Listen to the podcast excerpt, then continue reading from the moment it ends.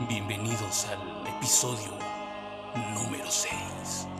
Al episodio número 6.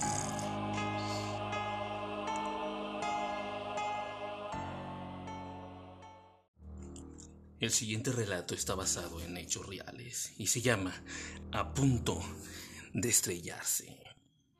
Tengo un amigo que es trailero. Ha recorrido prácticamente toda la República Mexicana. Él me comentó que de tantos años dedicarse a esto, solo una vez tuvo una experiencia sobrenatural. En Querétaro, viajando por la madrugada, vio a lo lejos a una persona parada a la orilla de la carretera. Él, sabiendo algunas historias de fantasmas, prestó mucha atención a este individuo, al que creyó le pediría un aventón. Si así hubiera sido, no se habría detenido, pues tienen prohibido dar aventones. Pasó a su lado y vio que el señor que miraba hacia abajo no hizo el menor intento por llamar su atención. Pensó entonces que, que sería algún borracho que andaba desorientado. Transcurrieron escasos dos minutos cuando de repente sintió que ya no estaba solo. A su lado, en el asiento del copiloto, vio de reojo que ya venía este señor sentado. No se atrevió a voltear para mirarlo, porque lo más seguro es que hubiera estrellado por la impresión. Comenzó a rezar con mucha devoción y al poco rato se desvaneció su visitante. Ya más tranquilo continuó su viaje. A la mañana siguiente le contó su experiencia a unos compañeros y en lugar de burlarse, le dijeron que había corrido con mucha suerte, pues ese espectro era el causante de muchas tragedias automovilísticas en la carretera.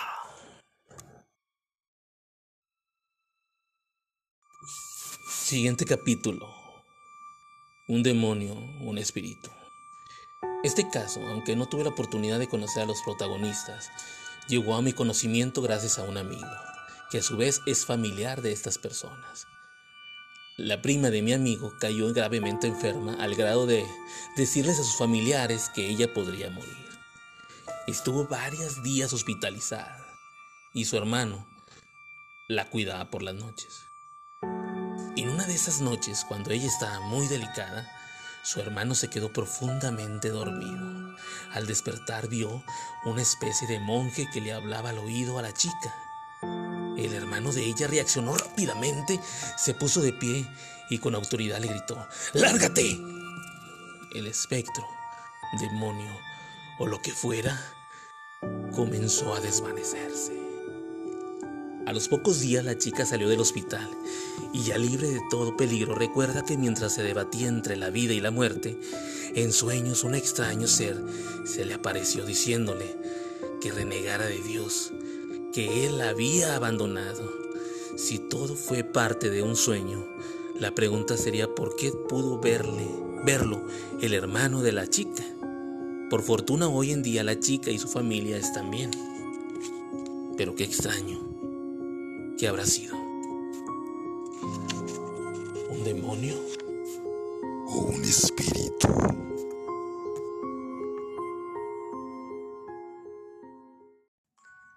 Hey, ¿qué tal?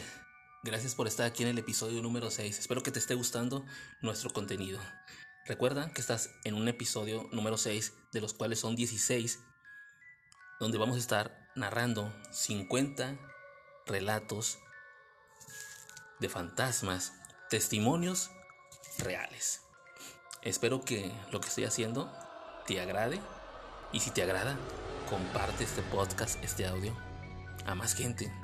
Suscríbete al canal de YouTube y síguenos por Facebook en Leyendas Urbanas de Monterrey. Recuerda, Jason Serrano es lo oficial. Gracias y vámonos al último, al último capítulo de este episodio. ¡Chao!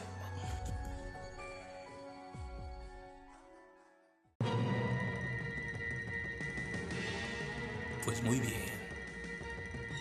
Este es el último capítulo del episodio número 6, el cual espero que haya sido de tu agrado. En este último relato se titula El fantasma del hospital. Por desgracia no puedo dar el nombre del hospital ni de la persona que vivió esta experiencia. Dar santo y seña de quién y en dónde ocurrieron los hechos puede provocar el desprestigio del lugar y de la persona que pasó por eso. Sin embargo, lo que estoy a punto de narrar es completamente real. Nuestra protagonista, a la que llamaremos Verónica, mientras realizaba su internado para obtener el título profesional, se quedaba a velar en el hospital. En ese lugar no se hablaba de fantasmas que se apareciera la, la planchada. Ese tipo de relatos son vistos como fantasiosos. Bueno, cierta noche, mientras Vero descansaba, ya en su habitación escuchó que alguien entró. Pensó que era su compañera de cuarto, pero al preguntarle, ¿también vas a descansar? No tuvo respuesta alguna. Y por eso le extrañó y volteó hacia la puerta. Se levantó, revisó que no hubiera nadie en la habitación y trató de dormir. Ya estaba quedándose dormida cuando sintió que alguien se le estaba subiendo. Se espantó y no podía moverse. Se le subió el muerto, como se le conoce a estas situaciones. Comenzó a rezar y luego incorporarse. Otra experiencia fuerte que tuvo en el hospital fue que la encerraron en el baño. Ella fue al sanitario y cuando terminó de hacer sus necesidades quiso abrir la puerta para salir, pero pero no se podía. La puerta se cerraba por dentro y en ese momento nadie estaba en ese lugar como para tratar de jugar una broma. Ella sentía como si fuera un, un hombre el que estaba atrancando la puerta del otro lado. Se acordó de rezar y logró abrir la puerta, sin hacer el mayor esfuerzo. Para su buena suerte, ya le quedaba solo unos días para terminar su internado, y ya no tuvo que regresar a ese lugar.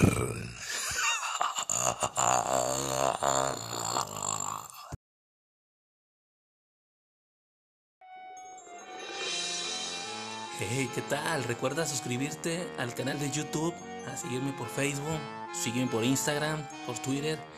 Ahí estoy, ahí me puedes encontrar como Leyendas Urbanas de Monterrey, Jason Serrano, Relatos y Leyendas. Si te gustó, comparte.